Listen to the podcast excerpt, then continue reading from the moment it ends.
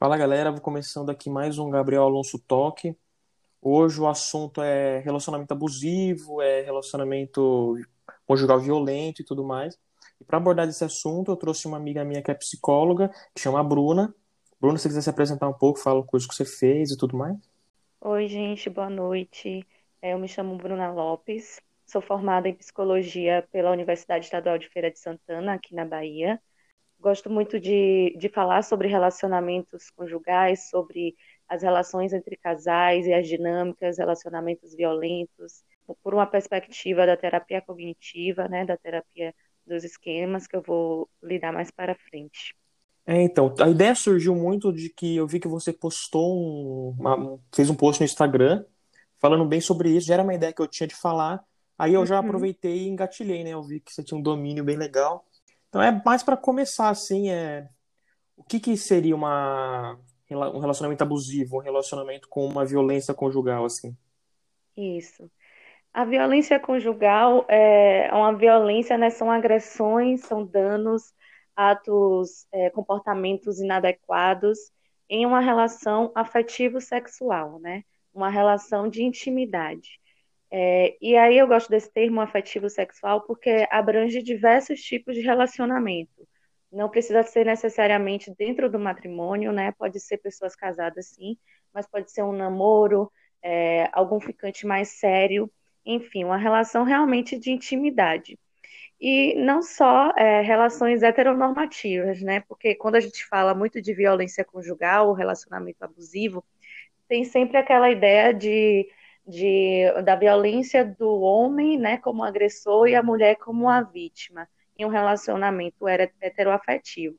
Mas esse tipo de violência pode acontecer em diversos tipos e formatações de relacionamentos, em relacionamentos homoafetivos, independente é, do gênero, independente da orientação sexual. Ou seja, pode ser de homem contra mulher, de mulher contra homem, homem contra homem, mulher contra mulher, enfim, diversas dinâmicas, né? Mas é claro que a gente sabe, né, pelo menos pelos dados, que é, a maioria da violência conjugal são de fato de homens contra mulheres. Eu noto muito, pelo menos, que antiga, é, os relacionamentos dos nossos avós, mães, bisavós uhum. era uma coisa muito maior ainda, né? Parece que, Sim. Se não todos, a maioria tinha uma espécie de relacionamento abusivo que agora comparece com a nova geração que a gente começou a notar isso, porque não era um debate nem nada, né? Aí já entra Sim. outra pergunta, como que surgiu esse debate de começar a se notar isso. esse tipo de comportamento, começar a se notar que existia relacionamento abusivo, violência conjugal e tudo mais? É, porque como você falou, né, é, agora a gente está tendo acesso mais a essa discussão.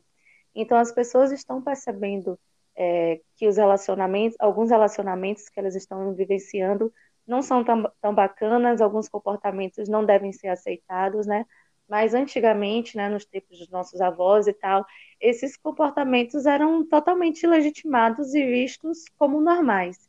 E tinha muito aquela ideia, é, na verdade, só era visto como um relacionamento violento mesmo quando chegava a coisas extremas, né? Quando partia para uma agressão física muito forte. E até algumas agressões físicas também nem eram vistas como problemáticas. Mas isso já vem mudando, né? Antes é, era como aquela frase que a gente ouve muito falar, né? Em briga de marido e mulher não se mete a colher. Então, antes, o, a violência no relacionamento, principalmente no relacionamento é, de, de pessoas casadas, era vista muito como algo particular daquele casal.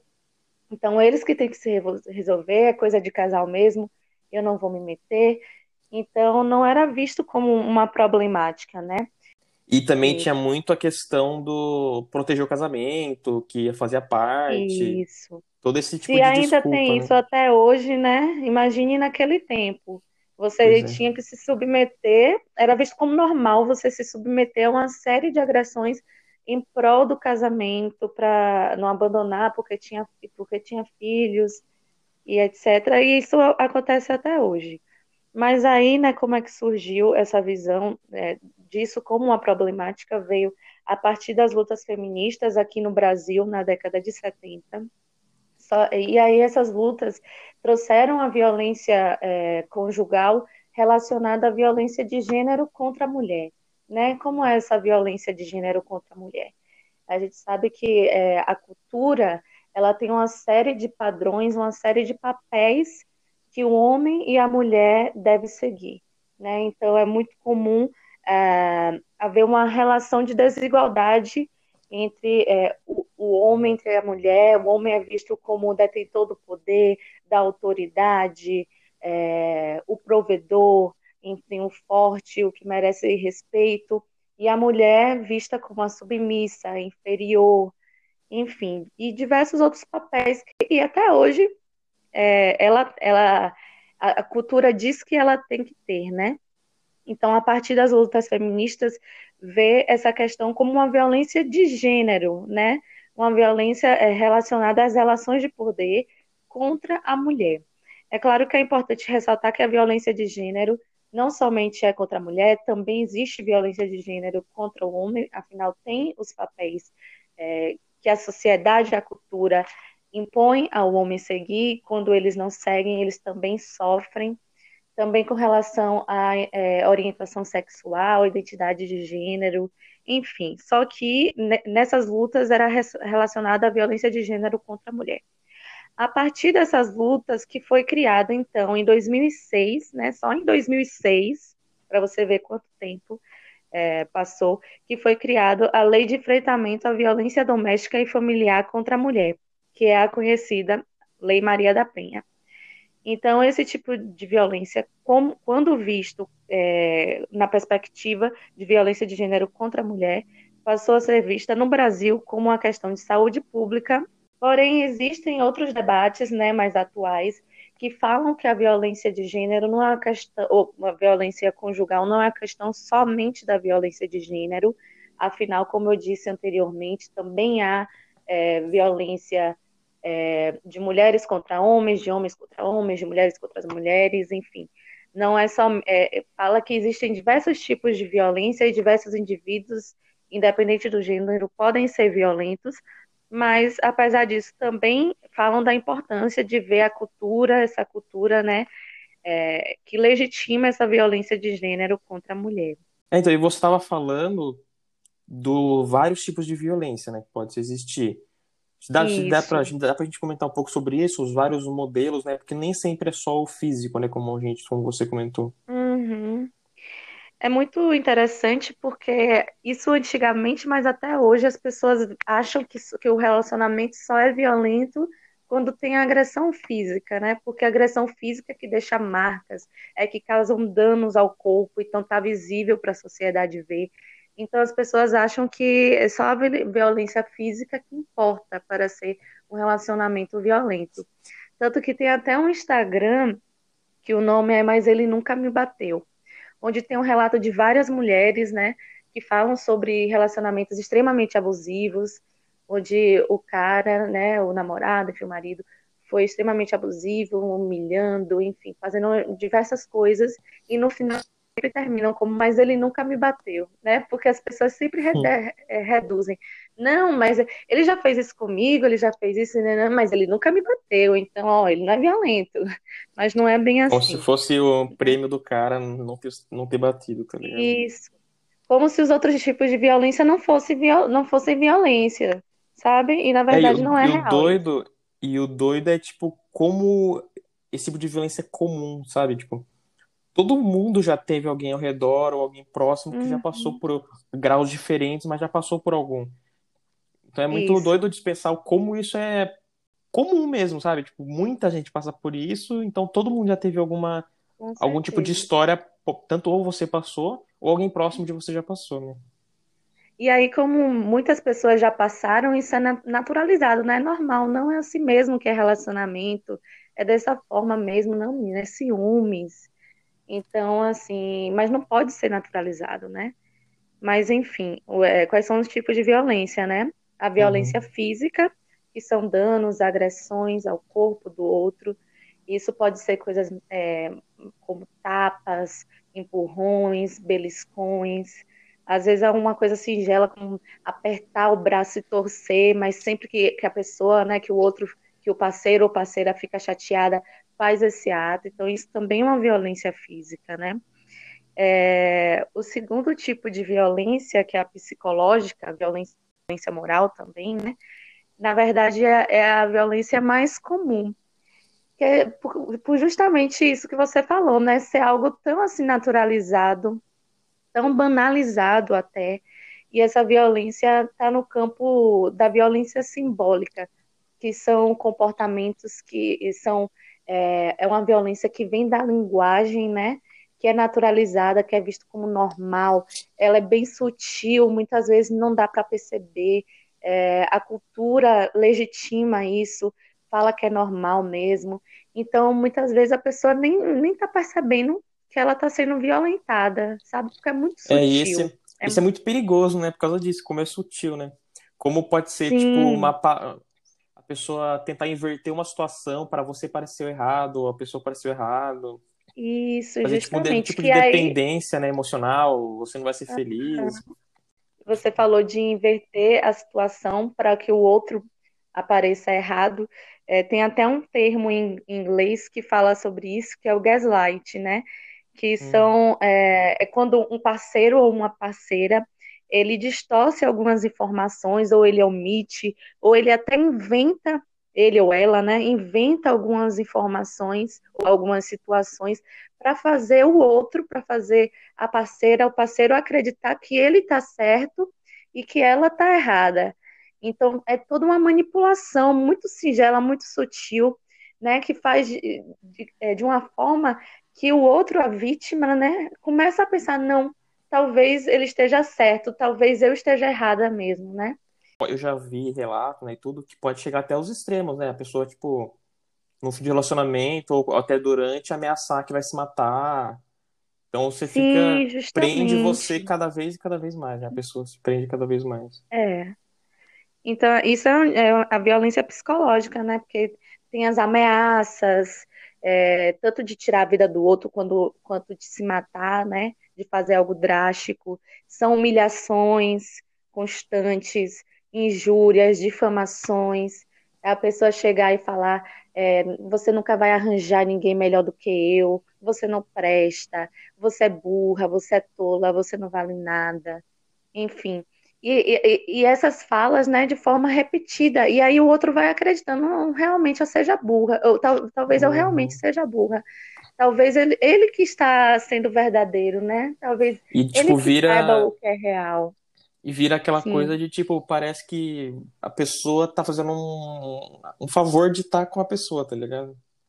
Isso, justamente. É, é como se ele fosse salva... ele ou ela fosse salvador e a outra pessoa é, tivesse que aceitar tudo, né? Porque afinal não vai arranjar ninguém melhor.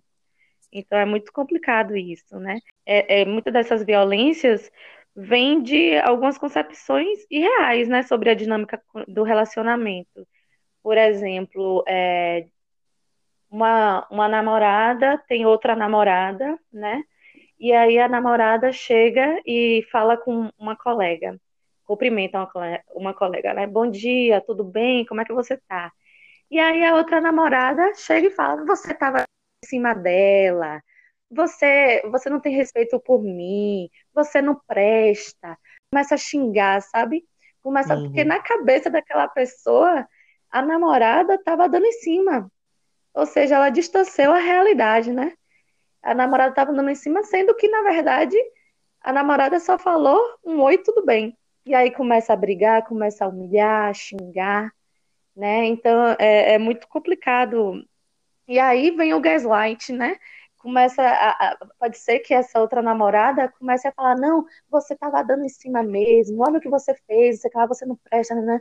Aí a outra namorada começa a pensar, meu Deus, será que eu realmente falei de uma forma que pode ter sido entendida como se eu estivesse dando, eh, dando, dando em cima da menina, talvez eu estivesse errada mesmo, sabe? Então são essas manipulações e essa, esses jogos assim.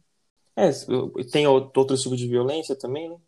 Isso, tem é, mais dois tipos, né? Que é a violência sexual ou coerção sexual, onde tem o estupro. Importante ressaltar que o estupro não é somente penetração, né? Porque Muitas pessoas acham que é só estupro quando se penetra, mas não.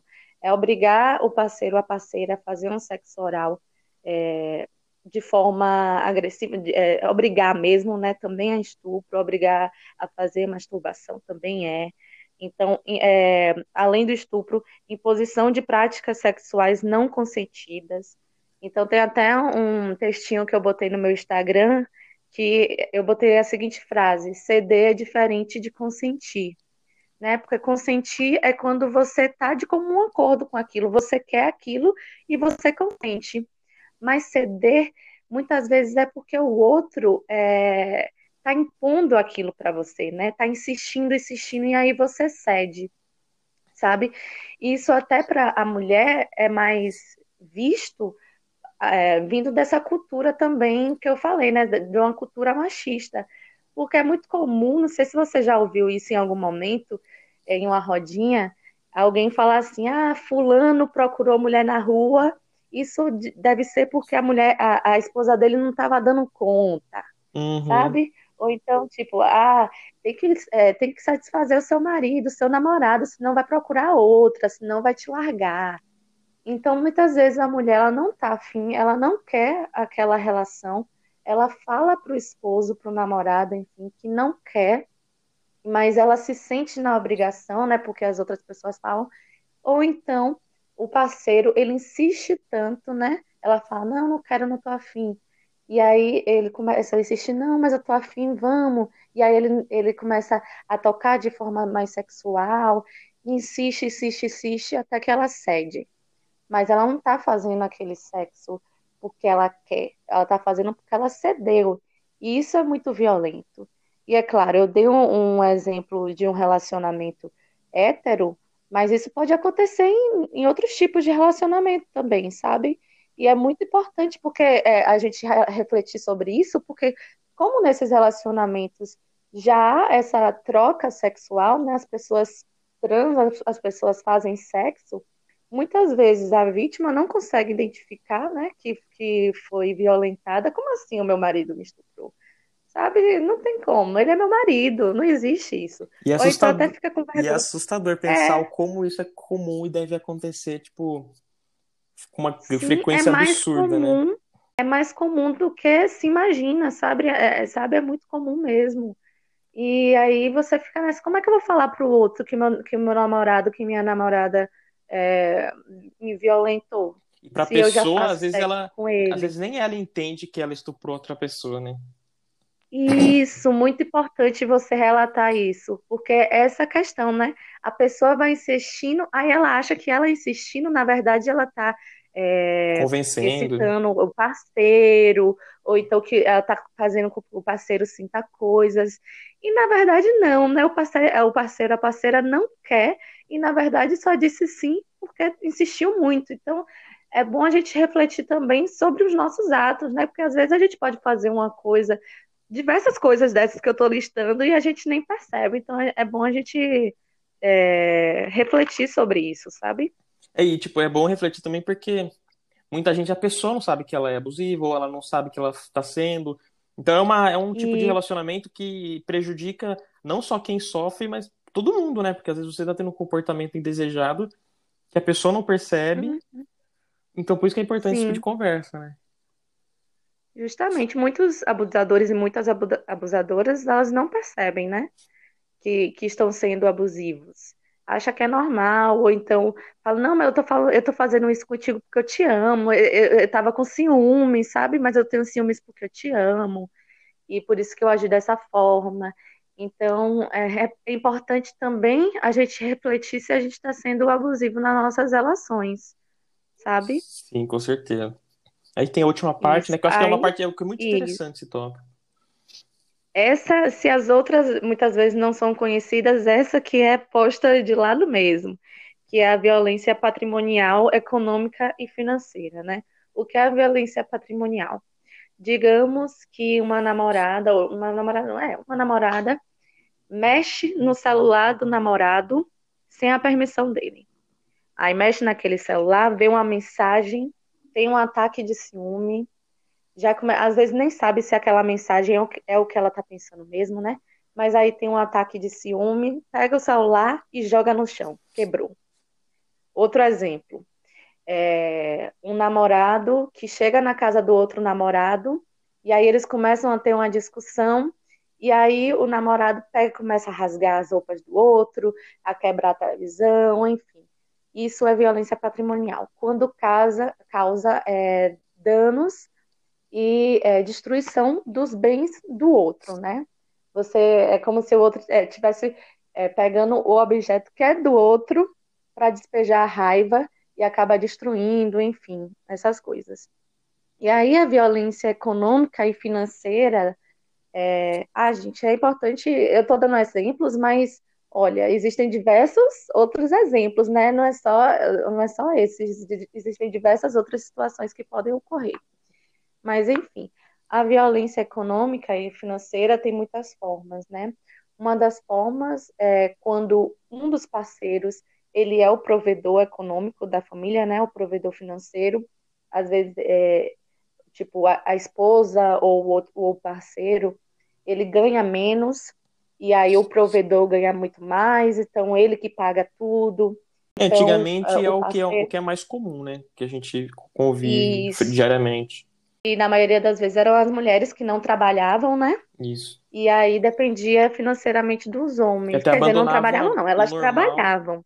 Eu também, o que eu, pelo menos eu enxergo, abandona a vida completamente para, que antigamente pelo menos, para cuidar da casa, então fica a vida Isso. inteira sem ter um desenvolvimento profissional. E era um trabalho, né? Porque a gente, eu falei assim que não trabalhavam, mas na verdade elas trabalhavam. É, formalmente. Né? Porque ser dona né? de casa ser dona de casa é um trabalho, é um dos trabalhos mais difíceis, né? Porque cuidar de uma casa e cuidar de filho, cuidar de tanta coisa não é brincadeira. Mas realmente antes tinha muito mais isso, né? Hoje, é, ainda bem que as mulheres estão entrando mais no mercado de trabalho e tem que entrar mesmo, tem que é, assumir essa posição, esse local. Mas enfim, aí tem parceiro, né? E tem o outro parceiro que é dependente desse dinheiro. E aí esse provedor utiliza disso para manipular o parceiro. Ou seja, você fez isso comigo, então eu não vou te dar o dinheiro para pagar para a feira. Entendeu? É, se você não fizer isso, eu não vou te dar o dinheiro para pagar a academia. Sabe? Então, isso é um tipo de violência. Utiliza é, do financeiro para manipular, para fazer com que o outro se comporte da forma como ele quer ou ela quer que se comporte. É vir uma dependência Outra total. Coisa, né? Isso, uma dependência, justamente. Por ser dependente financeiramente, utiliza disso. Outra forma, é, o outro está com dinheiro e aí o parceiro pega esse dinheiro, né? Às vezes pega a força mesmo e aí é, gasta todo com, com questões individuais, não com questões familiares.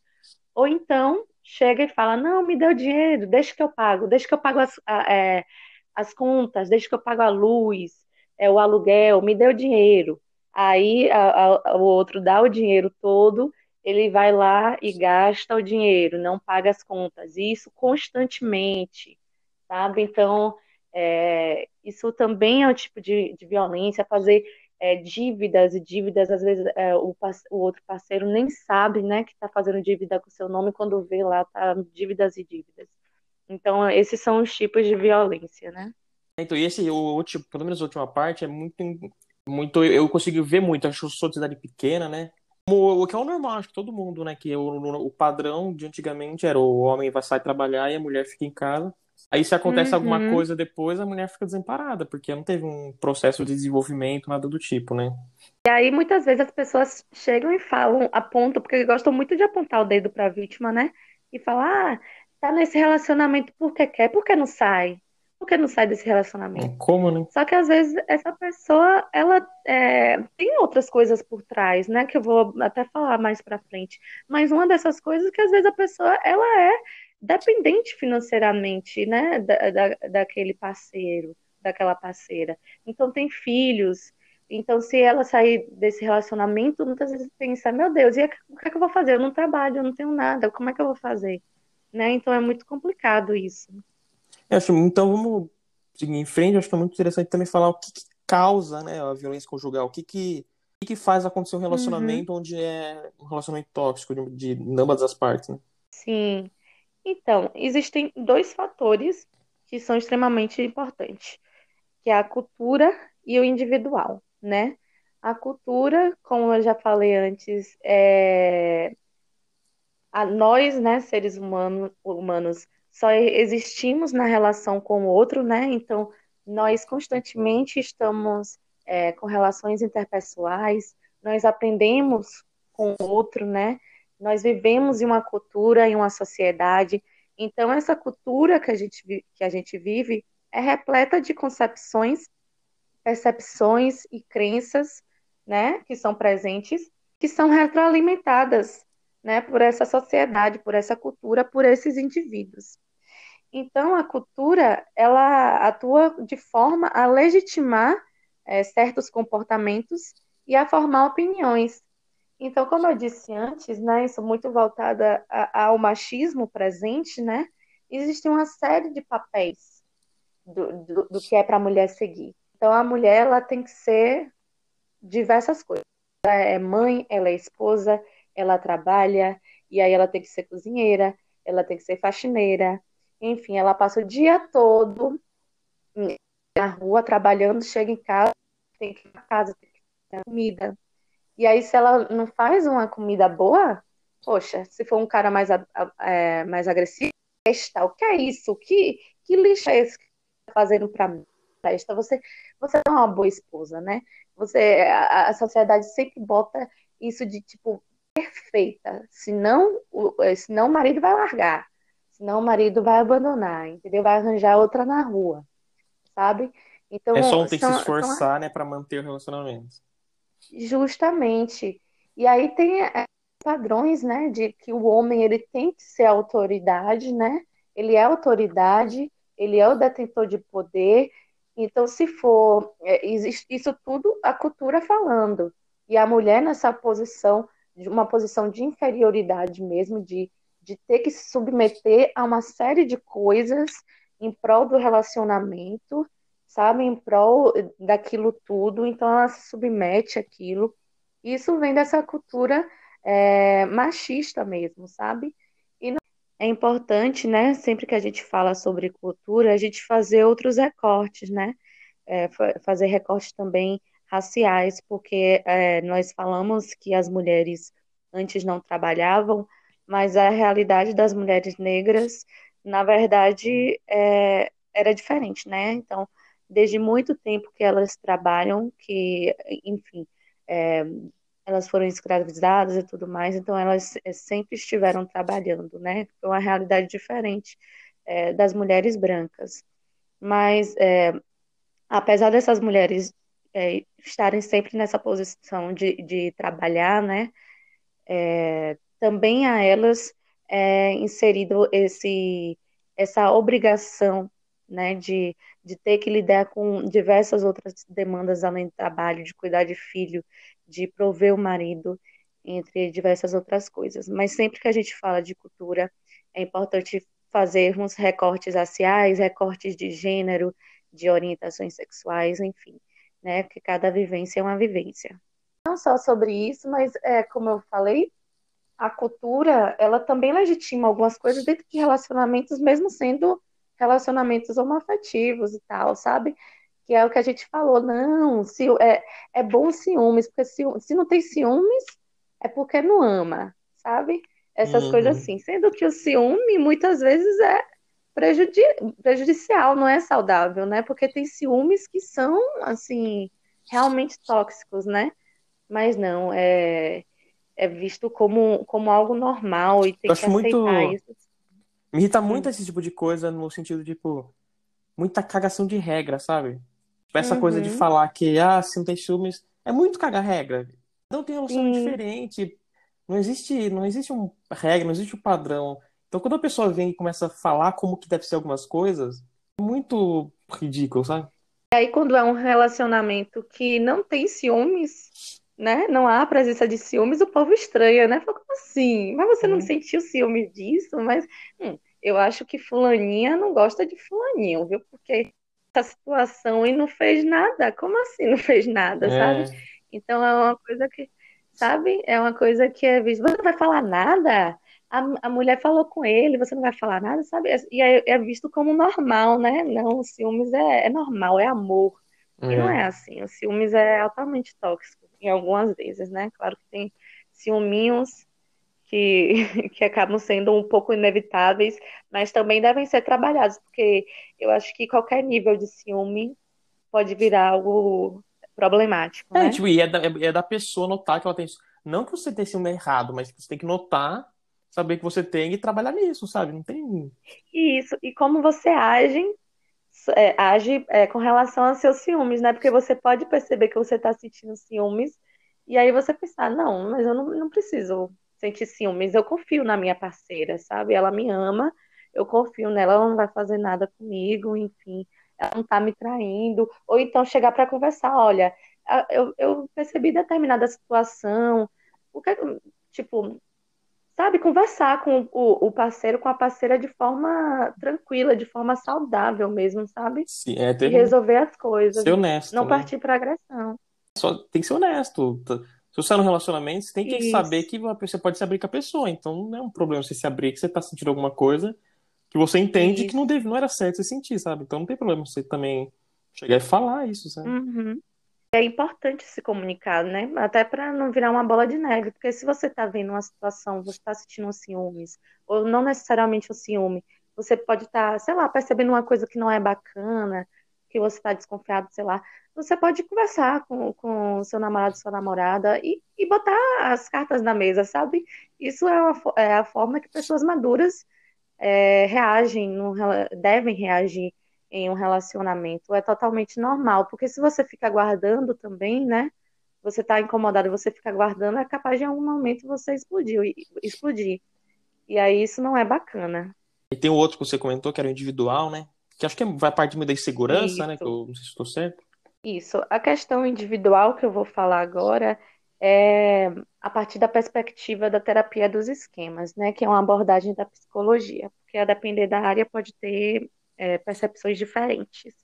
Mas, enfim, a terapia dos esquemas, ela fala que nossas relações amorosas adultas, né? E a forma como nós percebemos o mundo, percebemos a nós mesmos e aos outros, é, vem das nossas vivências, das nossas experiências primárias, né? Nossas experiências infantis e também até certo ponto da adolescência, ou seja, a partir das experiências que nós temos, nós vamos construindo percepções e padrões comportamentais. Então, por um exemplo, se um cara ele está numa numa, ele é uma criança, né? E ele está numa família que não necessariamente é violenta no sentido de ser extremamente violento, mas, é, mas que as pessoas da família elas se comunicam de forma mais agressiva, né? Sempre assim é, gritando ou falando de forma mais grosseira, sabe? Aí ele começa a aprender que essa é a forma que deve se que acionar com o outro, né? É assim que se ama, né? No relacionamento. Aí ele vê o pai brigando com a mãe e sempre está tratando a mãe de forma muito grosseira. Ele aprende que essa é a forma que, que ele deve se comunicar com os outros, sabe? E aí logo no relacionamento isso acaba também refletindo. É claro que esse, esse mesmo cara que já tem né, essa, essa aprendizagem familiar e a partir também de outras experiências da vida dele, ele chega nessa cultura, né? E é, é importante a gente casar esses dois.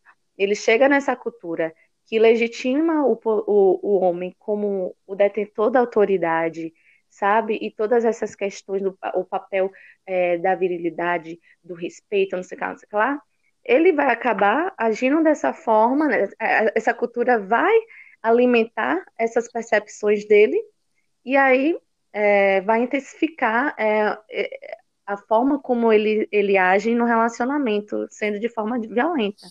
Outra, outro exemplo também que pode acontecer é, digamos que um, um outro cara foi criado em uma família em que essa família sempre inferiorizava ele. Sempre falava que ele não prestava, que ele não valia nada, e etc. E aí ele, ele cresce com essa crença, né? Eu não, va, eu não valho nada, eu sou inferior, enfim. Aí ele chega na escola, né?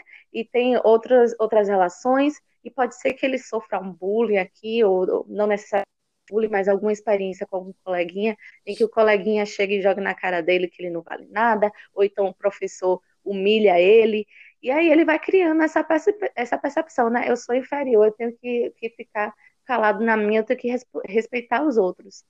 E aí ele chega num relacionamento onde a namorada dele, por exemplo, é extremamente impositiva.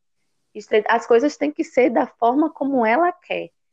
E aí ela é violenta, né, com ele. E ele já tem é, isso dentro dele, né, da inferioridade. Ele também acaba não aceitando, né, porque não é aceitar, mas acaba é, vendo aquilo como de certa forma normal, e a outra pessoa que é violenta, né, a namorada violenta, é, como percebe que ele não reage, também acaba sendo mais violenta ainda, sabe?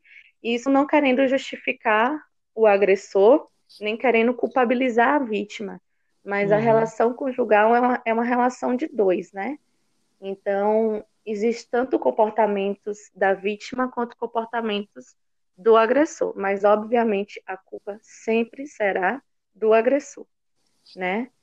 Apesar de, é, em alguns momentos, a vítima poder é, aceitar, não é nem aceitar, mas deixar colocar passar, naquela situação, sabe? né? Uhum. É isso.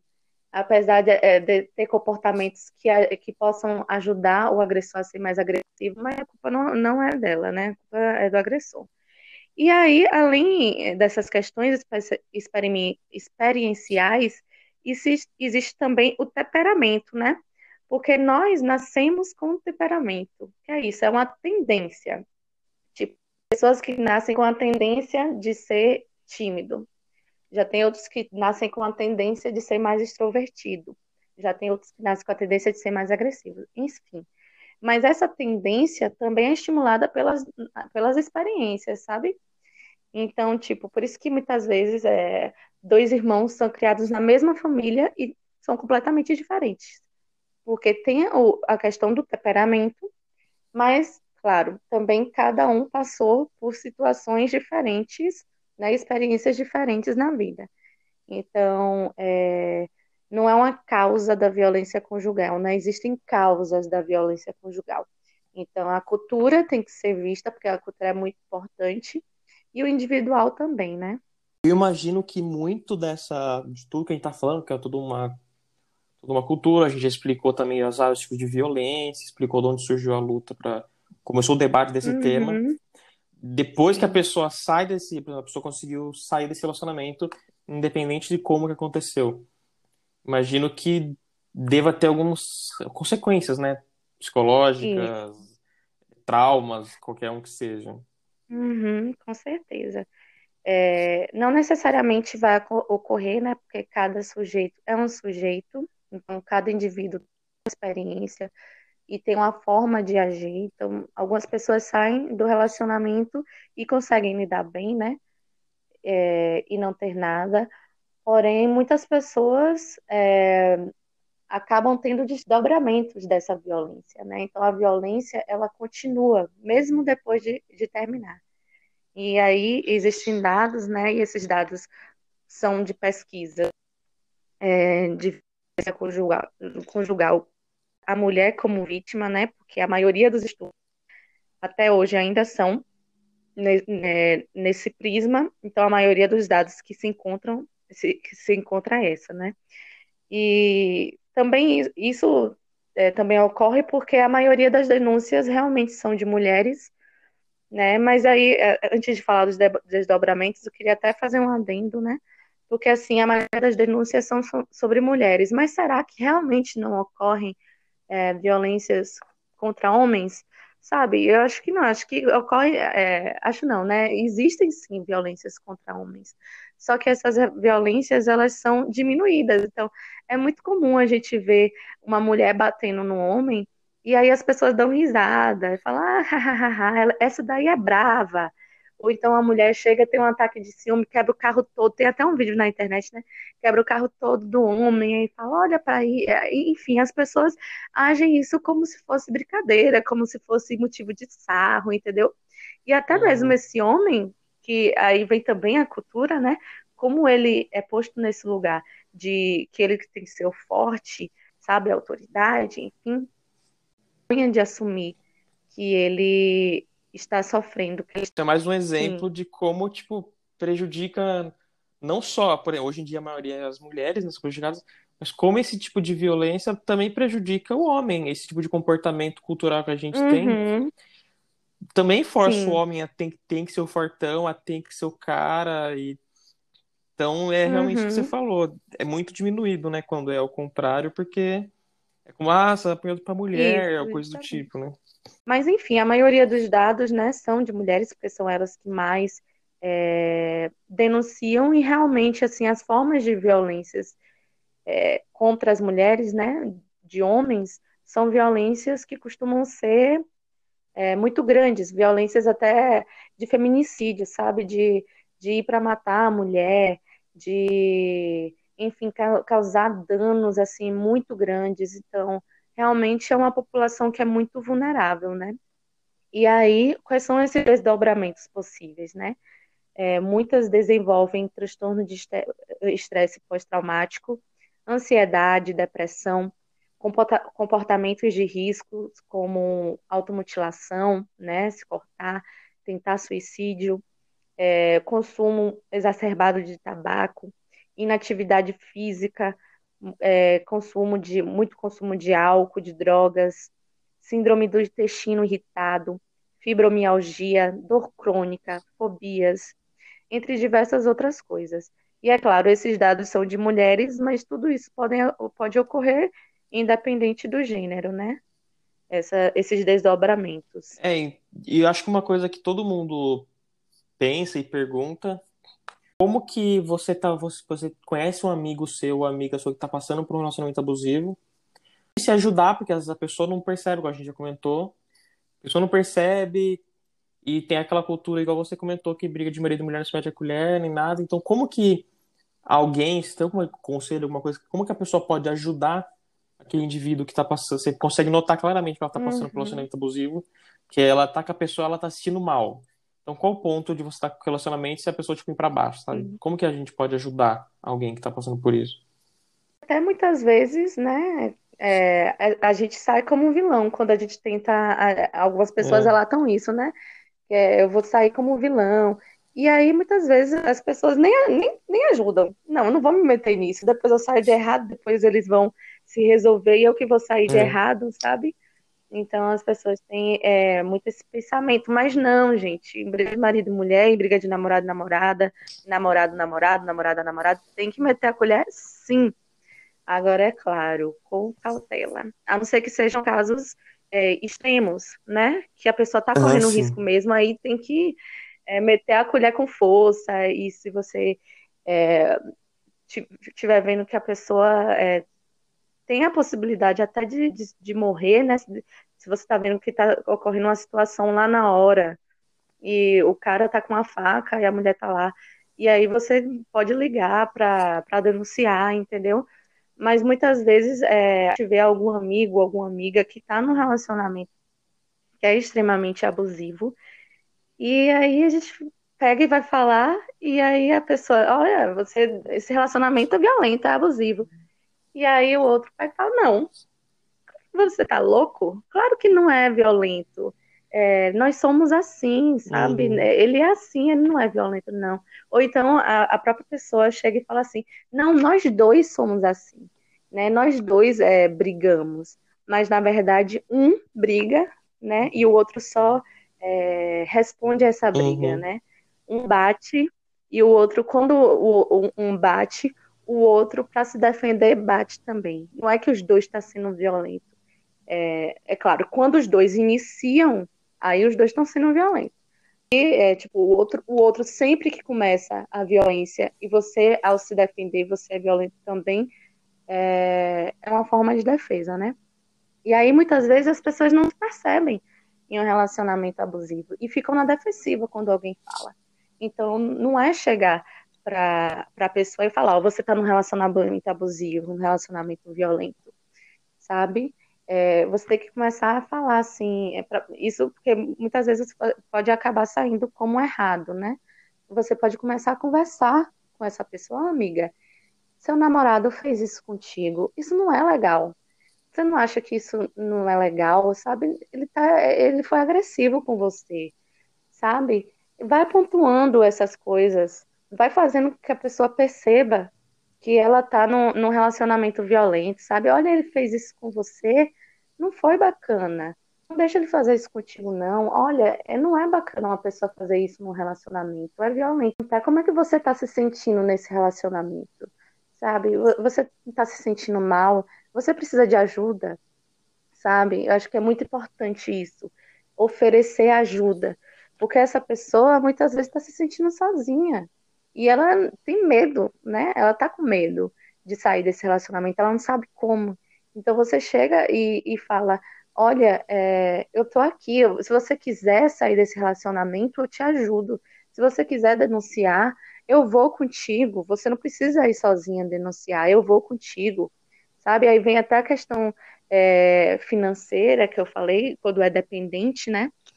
É, de tipo, se, se for uma pessoa próxima e você puder, claro, e você vê que a pessoa é dependente é, do outro, chegar e falar, olha, é, se você quiser, você pode ficar na minha casa por um tempo até você conseguir um trabalho. Não se preocupe, você pode ficar aqui comigo. Ou então ver uma vaga de trabalho e chegar, olha, eu vi uma vaga de trabalho para você, você não quer ir lá? Não, eu vou contigo ser essa rede de apoio mesmo, entendeu? Mostrar para a pessoa que ela tá com você, ou que você tá com ela. Perguntar como ela se sente. Será que você está se sentindo é, mais feliz do que triste nesse relacionamento? Será que o relacionamento tem mais momentos felizes ou ele tem mais brigas? Tá valendo a pena? Sabe? Não é chegar já jogando na cara, porque muitas pessoas são violentas, né? Já chega falando, você, tá, você é burra, por que você deixa ele te tratar assim? Você é burra age, reage. Você vai ficar nessa, sabe? E aí a pessoa que já tá vitimizada, já tá sofrendo pra, pra caramba, acaba também recebendo essa informação que muitas vezes ela não percebe e de forma agressiva. Então ela se defende. Não, não, não se meta, você não sabe de nada, sabe? Então é muito importante ser essa rede de apoio, essa rede de afeto. Outras formas, né, de se pedir ajuda, né, dispositivos é, para se pedir ajuda em casos de violência. É, existe o 180, que a mulher, a pessoa que está sofrendo violência, pode ligar para o 180. Esse é o número é, para, é, para, para, para denúncia de casos de violência contra a mulher. Então, são casos de violências contra a mulher. Então, pode ligar para esse número. Mas em casos onde o, onde o risco é iminente, né, por exemplo, seu namorado é, tá com a faca na mão, e aí ele tá dizendo que vai te matar, você se tranca no quarto, no quarto, no banheiro, e aí liga. Você não vai ligar para o 180, você vai ligar para o 190, porque é, é uma coisa que está acontecendo naquele momento. Então precisa de um, uma agilidade para a polícia chegar e para te ajudar, entendeu? Então tem que ser o 190. Se você quiser denunciar é, ameaças, comportamentos assim agressivos constantes, mas que não necessariamente estão acontecendo no momento, é o 180. Também tem as delegacias, né, especializadas de atenção à mulher, que são as DEAN, e aí é, que é onde as denúncias são feitas, né, é, contra esses casos. A pessoa vai na DEAN e denuncia o parceiro, a parceira. Tem os centros de referências, é, referência é, de centros costumam haver em todas as cidades, né? Eles são constituídos de uma equipe multidisciplinar. Pelo menos aqui em Feira, a equipe é toda de mulheres. Só tinha uma pessoa que era um homem, que ele era o porteiro, mas a, a equipe toda mulher.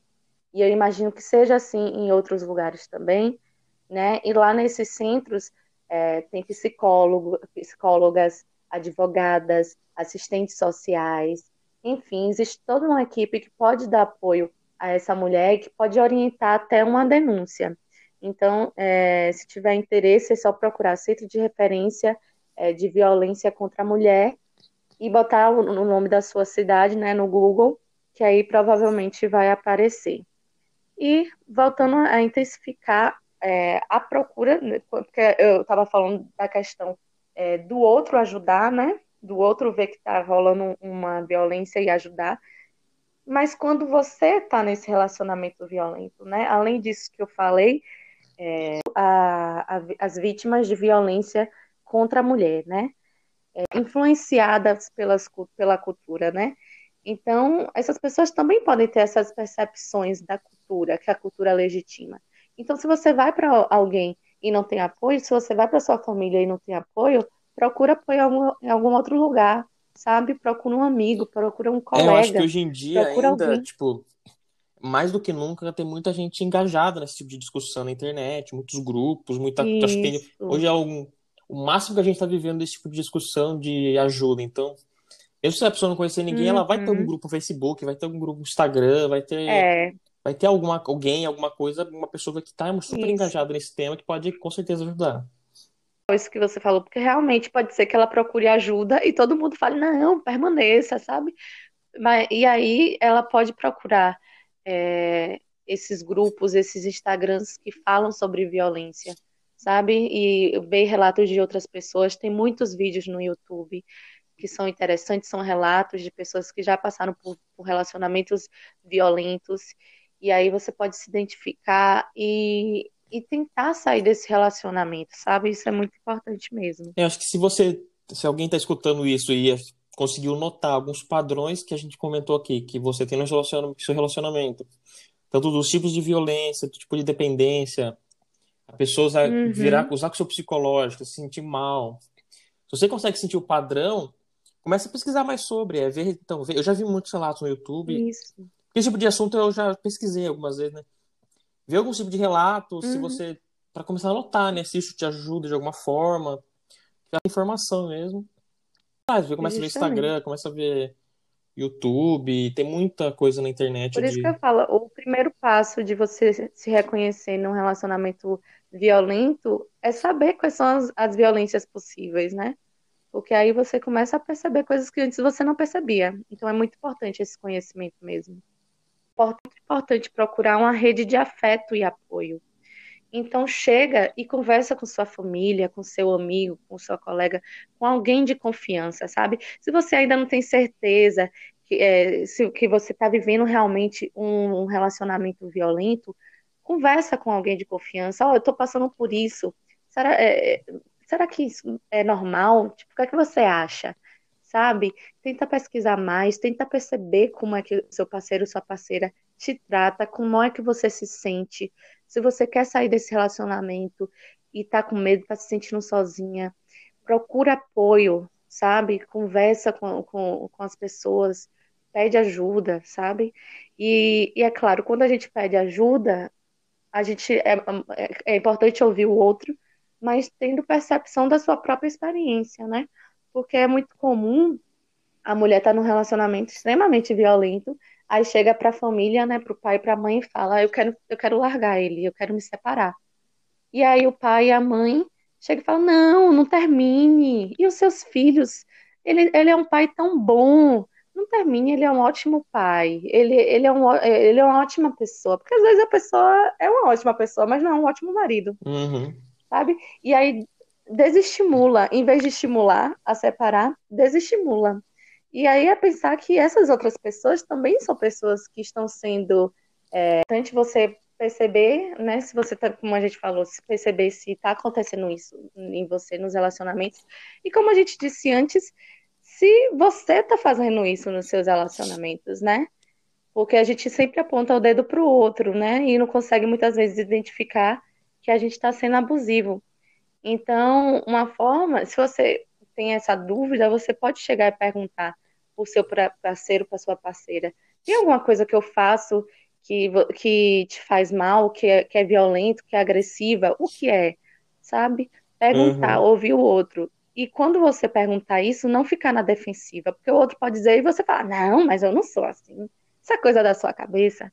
Não, aceite o que o outro está falando, mesmo se você não concordar, tente ficar é, observando isso, tente analisar certinho, reflita, sabe? E comece a perceber se você está sendo abusivo também. É que eu acho que hoje em dia, E como aí, esse tema é- tá muita discussão, Sim, é muito interessante o que você, você falou, porque a galera é muito comum julgar os outros na internet, ver, jogar coisa de famoso e tudo. Mas esse também tem comportamento abusivo, então aí não justamente. fica muito legal você também ficar falando dos outros, crucificando alguém, tanto o homem quanto uma mulher. Se você vai chegar depois e ver o celular da pessoa sem saber, se você vai fazer qualquer coisa do tipo, entendeu? Justamente. Então é importante a gente refletir a forma como, como nós estamos nos relacionando, nos relacionando, se são formas saudáveis ou se não são. E aí, é, acho que para finalizar é, um pouquinho, é, uma coisa que sempre me incomoda muito é que as pessoas falam assim, culpabilizando a vítima, né? Por que não sai desse relacionamento? Disse que ia separar inúmeras vezes e até hoje tá com parceiro. Ó, ela gosta de sofrer, ela gosta de apanhar. Ninguém gosta de sofrer, né? Porque se a pessoa gostasse de sofrer, não seria sofrimento. É que nem aquela frase que é tipo uma mulher saiu é, com a roupa mais curta na rua, aí ela queria ser estuprada. Não, ninguém quer ser estuprada, porque se Uhum. fosse. É, porque estupro é justamente a ausência do querer, né? Uhum. Então não é assim.